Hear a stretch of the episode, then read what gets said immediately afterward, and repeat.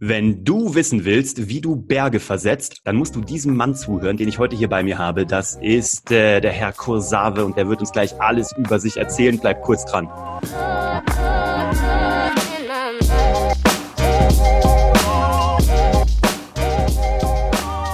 Hallo und herzlich willkommen bei Hashtag Happylist, der Podcast, der sich darum kümmert, dass du alle deine Ziele erreichst und zwar sowohl beruflich als auch privat.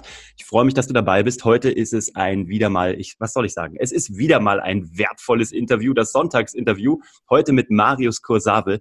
Der hat ein sehr großartiges Buch geschrieben, das heißt Berge versetzen für Anfänger kurzes Product Placement. So schaut's aus, äh, wenn du Bock hast, Berge zu versetzen. Oder wenn du endlich das machen möchtest, äh, was du machen willst und das auch endlich umsetzen willst, dann solltest du dir das holen. Ähm, Marius, ich danke dir erstmal ganz herzlich, dass du da bist. Vielen, Vielen Dank, Dank für die Einladung, Uwe. Ja, du, es ist mir ein Vergnügen. Sag mir ganz kurz oder sag meinen Zuhörern da draußen bitte, was müssen meine Zuhörer über Marius Kursave wissen, damit mhm. Mario das Gefühl hat, er weiß, äh, sie wissen, wer er ist. Also okay. was, was ist so in Basic Info über dich, was du am wichtigsten findest?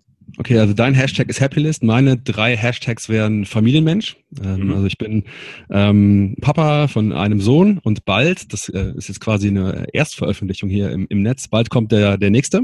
Oh. Im Februar kommt das zweite Kind. Ähm, das ähm, wird richtig spannend, wie das auch mal äh, sein wird. Ja. Ähm, also Family ist mir total wichtig. Familienmensch, dann würde ich sagen neugierig definitiv. Mhm. Ich habe mal Archäologie studiert.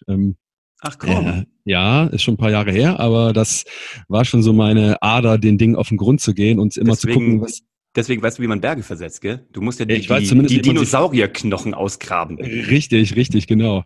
Und ähm, der dritte Hashtag wäre, glaube ich, ähm, widersprüchlich. Also ich bin, glaube ich, eine Person, ich kann mich in vielen Meinungen ähm, einfinden, also nicht mhm. in vielen Haltungen, aber ähm, ich finde, ich, also ich kann immer ganz gut verschiedene P Positionen einnehmen. Und ähm, ich finde so dieses Schubladendenken, in dem wir oft drin sind, meistens relativ anstrengend und schwer. Ja. Und deshalb, glaube ich, äh, kann das für Außenstehende manchmal so ein bisschen schwierig sein. Und aber was bist du gerade? Bist du Autor? Was ist dein Job? Also was ist deine, hm, deine Profession oder was ist dein Broterwerb? Ja, das ist eine, also eine, eigentlich fast schon eine sehr altmodische Frage eigentlich, mhm. ne? Weil wir heute eher so Polyjobber sind. Ne? Du bist ja wahrscheinlich auch nicht nur Podcaster, du bist Unternehmer, du hast ja auch ganz viele Hüte auf. Und bei mir ist es auch so, ich bin ähm, Unternehmer, würde ich sagen, erstmal. Also mein Brot verdiene ich mit meiner Firma, The 21 Skills oder Work-Life Romance. Das sind so die beiden Brands, die da im Markt ähm, sind. Und ähm, damit verdienen wir unser Geld. Das heißt, wir bilden ja. Coaches aus, wir sind Unternehmen als Berater unterwegs zum Thema New Work. Mhm. Dann bin ich jetzt mit dem dritten Buch irgendwie wahrscheinlich auch Autor. Das heißt, äh, das, das kann man gar nicht mehr, da kann man gar nicht mehr widersprechen. Nach dem dritten Aber, ist das eine sehr äh, valide Aussage, würde ich behaupten. Vor allem auch im Campus Verlag. Ne? Das ist jetzt ja nicht irgendwie Eigenverlag ja. oder sowas oder zahl mir sechs Euro und ich schicke dir mein Buch gratis zu, ja, sondern das ist ja wirklich mal, das ist mit Ansage, ne? Ja, Campus Verlag ist ein sehr renommierter Verlag, auf jeden Fall in, in Deutschland. Und ähm, ja, ich glaube, Autor kann man sagen. Dann kann man auch noch sagen, Speaker ist jetzt nicht mein Haupterwerb, aber wenn man so viel unterwegs ist mit verschiedenen Themen, dann wird man immer wieder auch mal angefragt, ob man mal auf eine Bühne kommen möchte. Insofern würde ich sagen, Speaker, ja, das war es eigentlich. Und seit neuestem auch Podcaster. Das, ja. ähm, das, das weißt du ja schon. Was hat dich bewegt, Podcaster zu werden? Also äh, ganz ehrlich, Podcasts sind eine Leidenschaft, die die ich schon so lange, ähm, die ich schon so lange mitnehme. Ich habe mal als Student 2003 habe ich bei der Deutschen Welle gearbeitet. Ah, in Köln ähm, oder was? Ja, genau, in Köln. Ja. Also damals in Bonn, die sind umgezogen von Köln nach Bonn. Ja. Und da habe ich das erste Mal mit Podcast, von Podcasts gehört. Und mhm. äh, aber dann nie darüber nachgedacht, dass man das selber machen kann. Ne? Weil früher war Radio, das wissen die jüngeren Zuschauer nicht, Radio war äh, der Gatekeeper, ne? Die konnten Sendungen machen. Und ähm, dann irgendwann so 2010, 13, als ich dann mein erstes iPhone hatte, war dann plötzlich mal dieser, dieser Button da auf dem Bildschirm ne, mit Podcasts. Und mhm. ähm, ich habe damals angefangen, Podcasts zu hören. Ähm, einige von denen gibt's heute noch, so Klassiker wie Smart Passive Income, fand ich super. Damals ähm, der deutsche Chef unter den Podcastern, Markus Zerenak, kennt wahrscheinlich heute keiner mehr, schätze ich mal. Kenn ich auch nicht. Kennst du nicht? Der hat damals echt geruled und ähm, ich habe das dann immer, ähm, ja, immer, immer gedacht, so, ey, das würdest du so gerne machen, so gerne machen. Aber irgendwie ist es nie dazu gekommen. Ich hatte nie so das Thema, nie die Zeit. Und ähm, ich bin aber ein total audiophiler Typ. Ne? Also ich lerne und konsumiere total gerne übers Ohr. Ja. Und ähm, irgendwann war es dann in der Zeit. Es gab dann so ein paar kleine Anschubser noch. so aus meinem Umfeld. Und dann habe ich immer gedacht, ich mache das einfach. Das Thema war da, Familie, Vereinbarkeit, ähm, Businessman und Family Man. Und äh, dann dachte ich, das muss jetzt mal raus. Cool. Du, das ist ja so ein Schlagwort, ne? so wie Digitalisierung, Nachhaltigkeit, whatever, New Work. Was ja. ist denn für dich New Work? Ist es der Laptop-Lifestyle? Ist es der aufgeklappte Laptop am Strand von Bali in irgendeinem gechillten WeWork? Ich habe keine Ahnung. Also was ist für dich New Work? Und mhm. also auf, auf, auf einer professionellen Basis und nicht auf dieser Instagram, wir sind jetzt alles Entrepreneure und können arbeiten, wo wir wollen, Liga. Ja, also genau, ganz wichtig, was du sagst. Alles, was wir bei Instagram oder in den sozialen Medien sehen, ist halt erstmal Self-Marketing. Ne? Das, da ist noch keine neue Arbeitskultur hinter.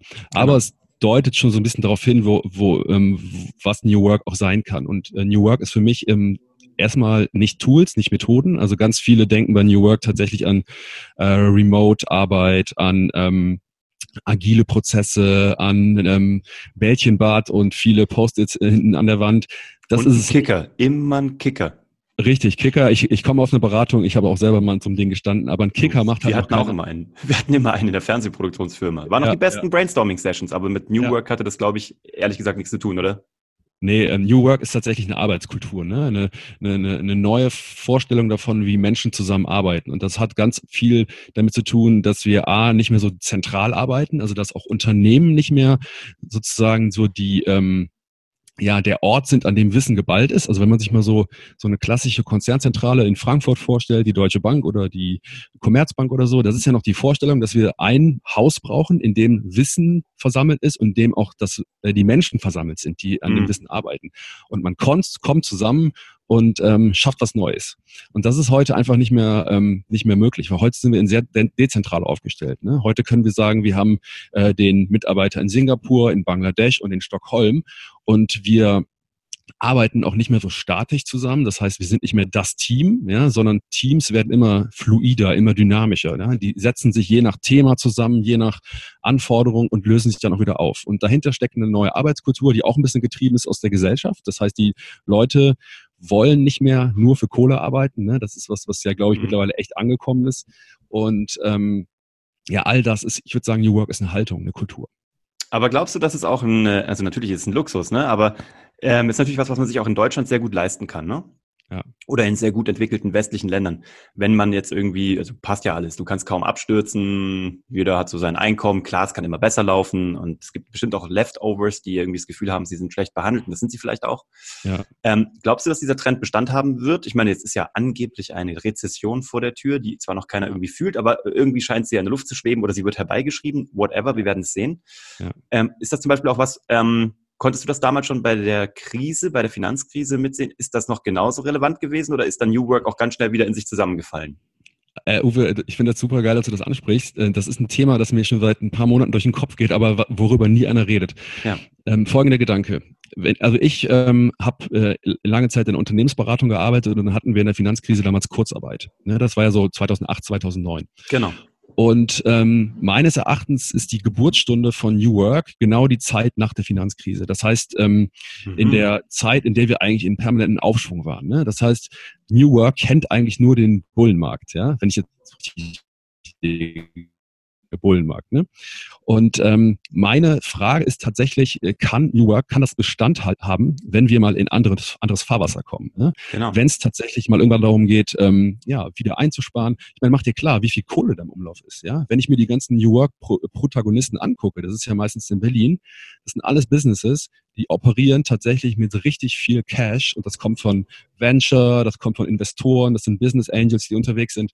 Und ähm, die können natürlich auch irgendwie einen gewissen Lifestyle fahren. Ja? Die können sich ausprobieren, die können auch ein paar Jahre nicht profitabel arbeiten. Ja? Hm. Meine Frage ist tatsächlich, was passiert, wenn wir wieder in ein anderes Fahrwasser kommen? Und ähm, ich finde das eine total spannende Frage. Bis jetzt habe ich das noch nirgendwo gehört, bis du es jetzt gesagt hast. Hm. Und ich glaube, dass eine Diskussion äh, ist, die wir führen müssen. Und ähm, da wird die Zeit auch zeigen, was da kommt. Ähm das, ich bin da nämlich total gespannt, weil mir geht das nämlich dauernd durch den Kopf, bei so einigen Trends, ne? Also bei ganz vielen, also bei jedem, der gerade an einer App arbeitet, sozusagen, ne? Also ja. die nicht unbedingt per se jetzt ein Problem löst. Aber da gibt's ja auch drei, vier. Das ist ein anderes Thema. Was mich noch interessiert ist, ich glaube, dass es auch ein sehr millennial getriebenes Thema ist. Ne? Also die werden immer auch vorgeschoben, natürlich, also auch Leute, die jetzt 30 sind oder Mitte 30, so wie ich oder Ende 30.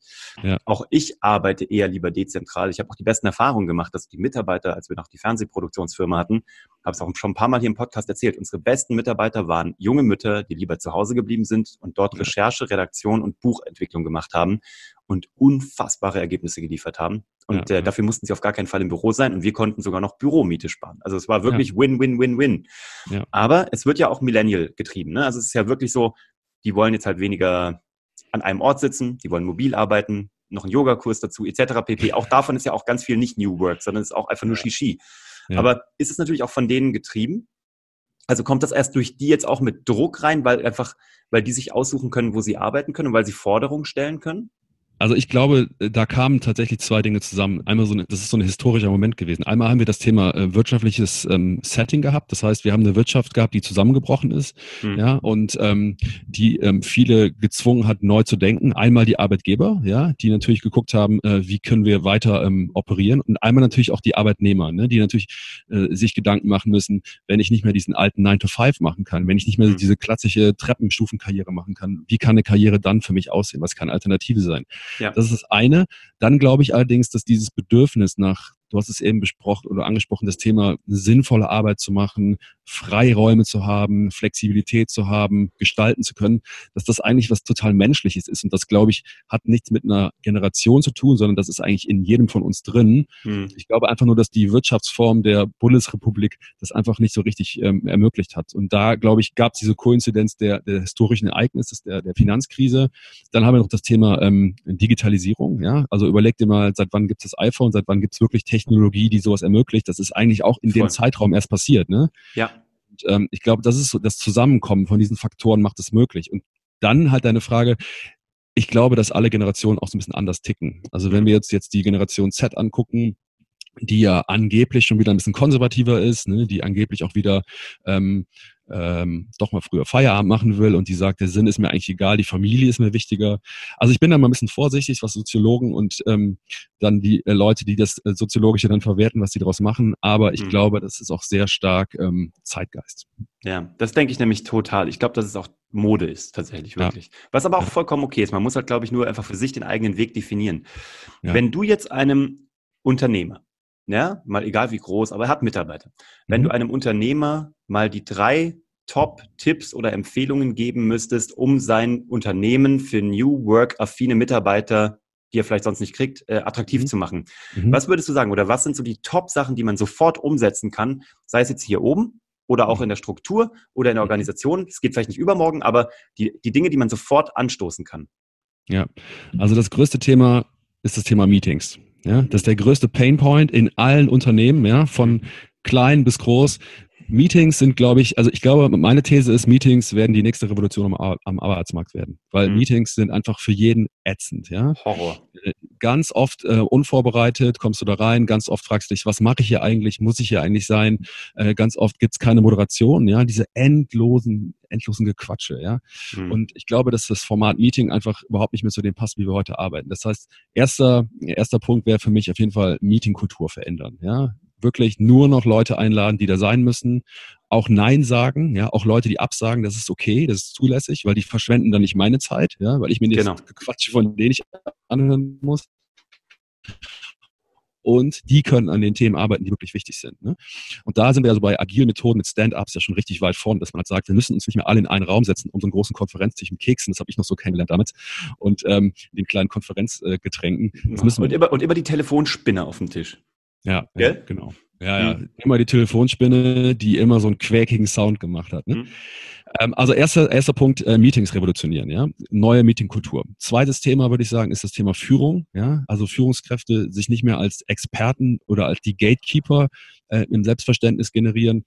Ähm, Führungskräfte müssen heute nicht mehr alles wissen, die müssen auch nicht mehr mehr wissen als ihre Mitarbeiter, die müssen aber ein Setup schaffen, mhm. damit Mitarbeiter gut arbeiten können. Ja, das ja. heißt wirklich zu sagen, äh, auch einen Schritt zurückzutreten und vielleicht zu sagen, ich weiß das gar nicht so gut, ja, aber ich frage mich, was brauchst du, damit du den Job gut machen kannst. Ne? Das mhm. ist äh, das zweite Thema. Und das dritte Thema, ganz wichtig, Räume. Ne? Ganz oft vernachlässigt. Ähm, Spaces und Räume machen halt ganz viel mit dir. Ne? Das weißt Aber du meinst selber, du haptische Räume, echte Räume oder meinst du so auch Gedankenräume? Räume, ja. mhm. nee. Gedankenräume kommen über haptische, äh, über haptische mhm. Räume. Ne? Das mhm. heißt, wenn ich, ein, wenn ich ein, ein Umfeld schaffe, das mal ganz salopp gesagt, dass mir an, das angenehm ist, dass mir Spaß macht, dass mich inspiriert, dann passiert auch hier oben was. Ne? Und das wirst du selber wissen, wenn du dein Büro eingerichtet hast. Ne? Ihr seid Unternehmer, ihr richtet euer Büro wahrscheinlich so ein wie euer Zuhause. Ja? Ganz genau. Wirklich, und, also tatsächlich, mit Holztischen ja. und allem Pipapo, ja. Ja, und warum macht man das? Weil man sich einfach da wohlfühlt, ja, weil man, äh, Arbeitszeit ist auch Lebenszeit, ne? Hm. Und ähm, du tickst, wenn du auf der Arbeit bist, als Mensch eben genauso wie du auch tickst, wenn du zu Hause bist und es dir schön machen möchtest, ja, und äh, ein inspirierendes Umfeld haben will. Das heißt, irgendwie viel mehr äh, bewusst dann auch dafür haben, was für ein Space richte ich mir ein, ja, was brauche ich, um gut zu arbeiten. Und das hat übrigens oft nicht mit dem Kicker zu tun, mit dem Bällchenbad oder der Playstation. Das kann mhm. so sein, ja, mhm. aber es muss nicht sein. Ne? Das Hauptsache ist, du fühlst dich wohl. Und es passt zur Firmenkultur, also zum Firmenzweck, ja. zur Philosophie, ne? Das ist der Punkt. Ja. Super genial. Also wenn du da draußen eine Company hast oder dich damit trägst oder wenn du deinem Chef eine Empfehlung geben möchtest oder eine Führungskraft bist, die Gestaltungsfreiräume hat, nimm das mal mit auf. Ähm, ganz spannend. Jetzt musst du mir bitte noch erklären, wie kommt es, dass du ein Buch schreibst, was Berge versetzen für Anfänger heißt, was ich feiere. Also der Titel ist schon so geil. Mach doch endlich, was du willst. Auch da bin ich jetzt mal, ich meine, du weißt, ich bin nicht so oldschool, aber ich stelle mal die Oldschool-Frage, die sofort kommt.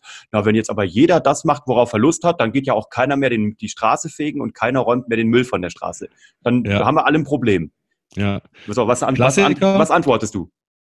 Ja, äh, erstmal ist das echt ein Klassiker und ja. Äh, das, das perfide an der Frage ist natürlich, dass da drin die Annahme ist, dass Leute, die die Straße fegen und die Toiletten sauber machen, ihren Job hassen. Ne? Das ist ein respektloses Ding, ist eine respektlose, ich, deswegen, ich hasse das, wenn Super das kommt. Arrogant. Ach, meine ja. Fresse. Gut, ich, wir sind auf einer Wellenlänge. Gut, ja, erzähl. Also erstmal ist es eine total arrogante Haltung zu sagen, das sind schlechte Jobs und die muss sich auch jeder hassen. Mhm. Es ist übrigens vor, ähm, vor, vor kurzem habe ich mit einem, mit einem, ähm, mit einem Postdoc gesprochen, der genau zu dem Thema gesprochen hat. Der hat sich, ähm, der hat eine Metastudie gemacht und der hat geguckt, was sagen eigentlich internationale, internationale Studien zum Thema Arbeitszufriedenheit, was sagen die eigentlich aus über äh, darüber, ob es wirklich valide Kriterien gibt. Ja?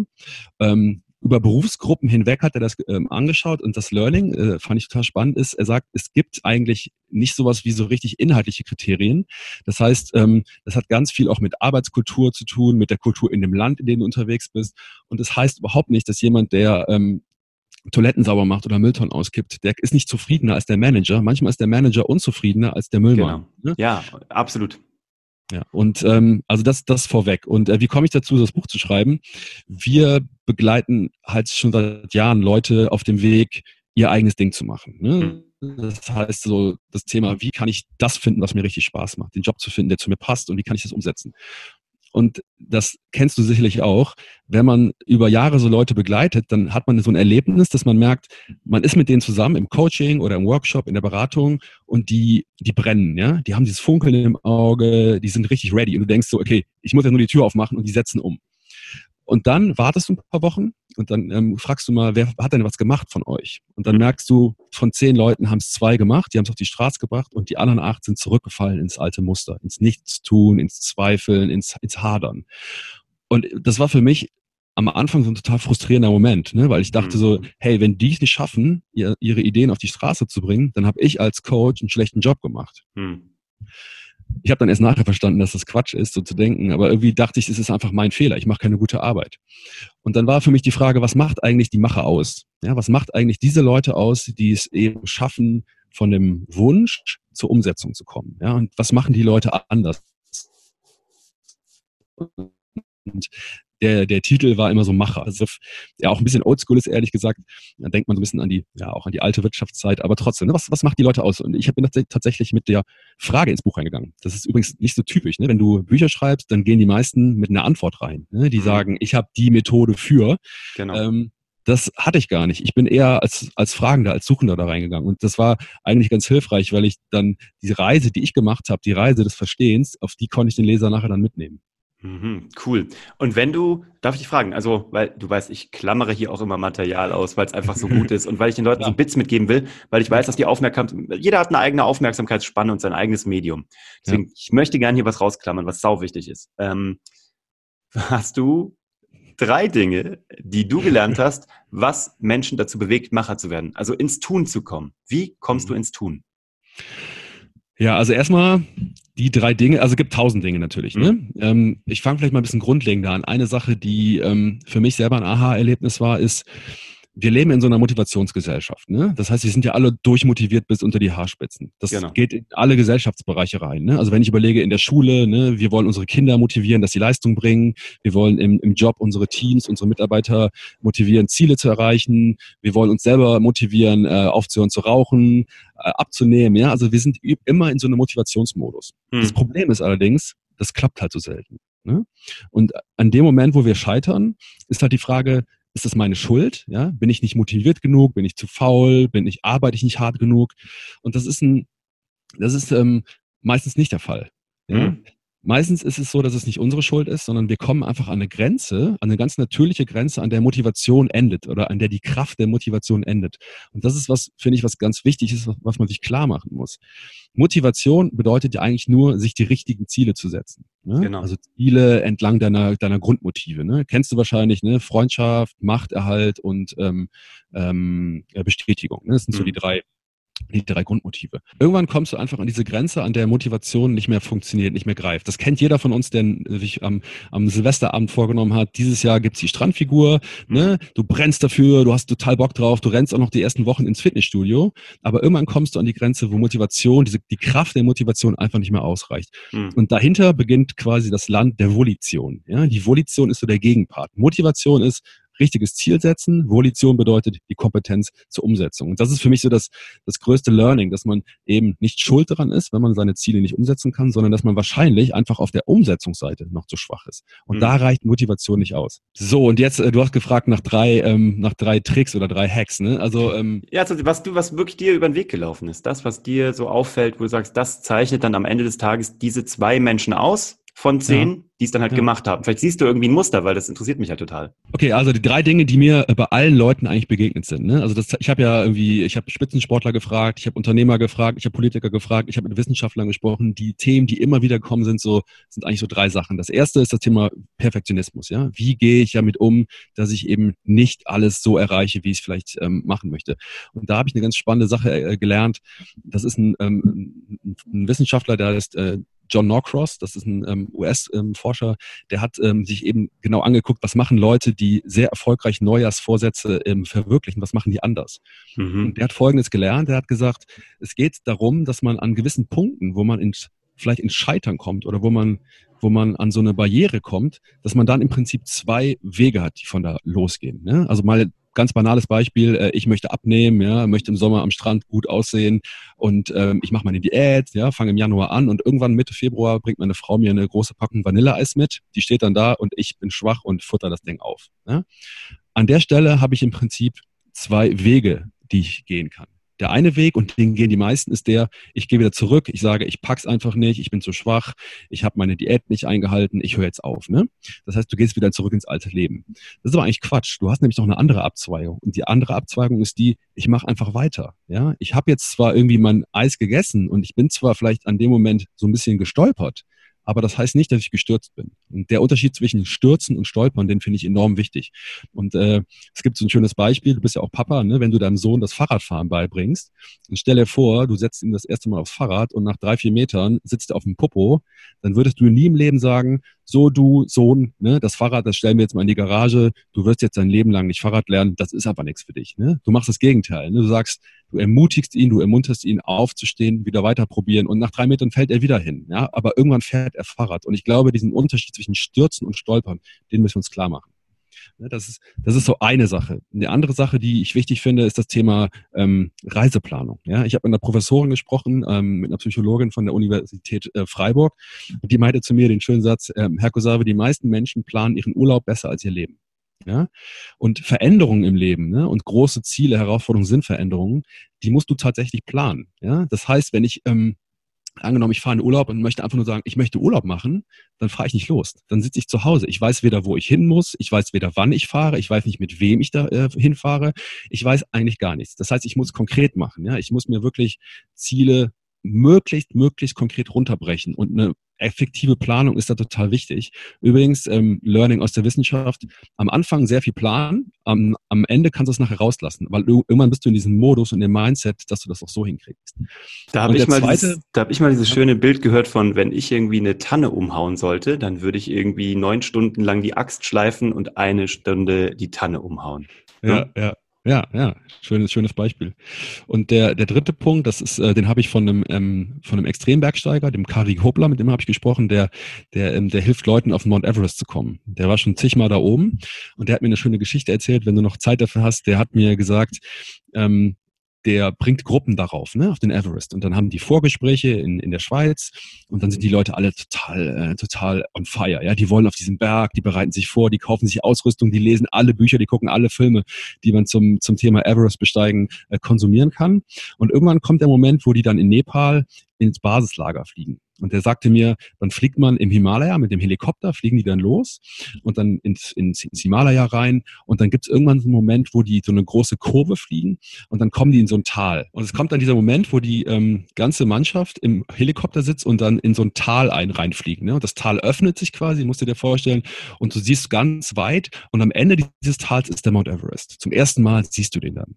Und der Kari Kuppler meinte zu mir, das ist der Moment, verlässlich, wo alle Köpfe sich zu ihm drehen und er sieht in, in den Augen nur noch Angst. Ja? Und er meinte, selbst die größten Alpinisten ähm, haben diesen Blick, schaffe ich das, packe ich das, habe ich mir nicht zu viel zugemutet. Ne? Diesen Riesenberg, der Everest, der macht einem, ich habe es leider noch selber noch nie gesehen, aber der macht einem wahrscheinlich wirklich richtig Respekt. Und er sagte, seine Aufgabe ist es, den Leuten die Angst vor diesem großen Berg zu nehmen und den Blick auf ins Hier und Jetzt zu holen. Und dann habe ich gefragt, wie machen Sie das denn, Herr Kuppler? Und er sagte zu mir, Herr Kosabe, stellen Sie sich vor, Sie müssten eine Schwarzwälder Kirschtorte essen, eine riesengroße. Und Sie versuchen, die auf einmal zu verputzen. Dann meinte der, irgendwann fangen Sie an zu würgen, irgendwann wird Ihnen schlecht, Sie schaffen es nicht oder Sie spucken aus. Was wir aber können ist, wir können diese Torte in kleine, verdaubare Häppchen unterteilen und diese Häppchen Stück für Stück essen. Erstmal macht das Essen dann Spaß, ja, ich habe verliere die Lust nicht daran an der Torte und zweitens, ich kann's, ich krieg's runter. Und er sagte, das ist ähm, eigentlich das gleiche wie mit dem Berg. Wenn ich so einen Berg in Teile unterteile, dann kann ich sogar den Everest schaffen. Und seine Aufgabe ist immer zu, zu sagen, guck nicht da oben hin, guck jetzt da unten hin. Heute ist Etappe eins morgen ist Etappe zwei. Und das fand ich ein sehr schönes Beispiel, weil das kenne ich auch von mir. Ja, wir gucken immer auf den ganzen Berg und denken, Mann, schaffe ich das? Ne? Habe ich die Power? Habe ich die Skills? Ne? Halte ich durch? Das müssen wir gar nicht. Wir müssen immer nur eine Etappe schaffen. Und wenn wir die schaffen, dann feierst, ja, dann genieß es. Und dann mach eine Party draus. So eine coole Einstellung. Und dann kommt man nämlich auch dazu, dass man Berge äh, auch als Anfänger versetzen kann. Gell? Also Leute, ich verlinke euch das hier und ich verlinke euch den, den Marius. Ich verlinke dich am besten über Instagram, oder? Weil dann kann man alles von ja. dir finden wahrscheinlich. Ja, ja, ja. Super besten. cool. Eine Frage habe ich jetzt noch an dich. Wo geht's für dich hin? Welchen Berg versetzt du noch dieses Jahr bis Ende 2019? Äh, Uwe, ehrlich gesagt, ich habe letztens abends im Bett gelegen und dachte so, boah, was für ein verrücktes Jahr, ne? Also wir haben die, die Firma ist nochmal größer geworden, wir stellen gerade ein, ich habe ein Buch rausgebracht, ich habe einen Podcast rausgebracht. Ganz ehrlich, ich würde gerne mal ein bisschen zurückfahren und ich wäre echt happy, wenn das nächste Jahr einfach mal so ein bisschen auf der normalen Schiene läuft. Und bitte nächstes Jahr kein Berg. Ähm, ich brauche erstmal ein bisschen Erholung, glaube ich. Ich, ich bin so bei dir. Das ist äh, bei mir auch. Ich war jetzt irgendwie Folge 89 mit dem Podcast in acht Monaten. Ich bin auch durchgerannt. Ich kann das so nachvollziehen. Ähm, aber 2020 ist auch eine schöne Symmetrie. Von daher, ich glaube, alles ja. wird ruhiger, symmetrischer. Ja, ausgeglichener vielleicht, irgendwie ich balancierter. Ist balancierter ist vielleicht das richtige Wort. Also wir treffen uns wieder, wir checken das. Ja, ich bin sehr froh, dass du da warst. Also vielen lieben Dank für deine Insights. Ich würde es gerne mit dir fortführen in 2020 und gucken, wie es weitergeht ja. und ob du noch äh, neue Berge gefunden hast. Und ich meine, du wirst noch mal Papa. Das ist schon mal ein Riesenberg, aber ein wunderschöner. So ein ja. Berg aus Zuckerwatte, aber ne? Schönes Bild, ja. Ich würde dich gerne wieder einladen, wenn dir das hier Spaß gemacht hat. Und ähm, danke an die Natalia fürs Verknüpfen. War mir ein großes Vergnügen. Also Dankeschön. Natalia Fistera, Props.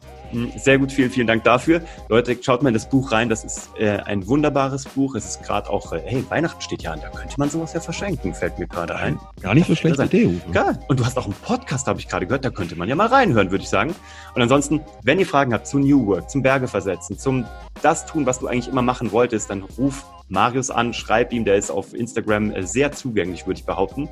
Und ähm, wenn du noch Kritik Absolut. hast, ansonsten schreib sie hier rein. Wenn du Anregungen hast, www.uvevongrafenstein.de, schreib Kommentare, like das. Wenn du aber jemanden kennst, für den die Insights von Marius super wertvoll sind, dann leite es auch gerne einfach weiter.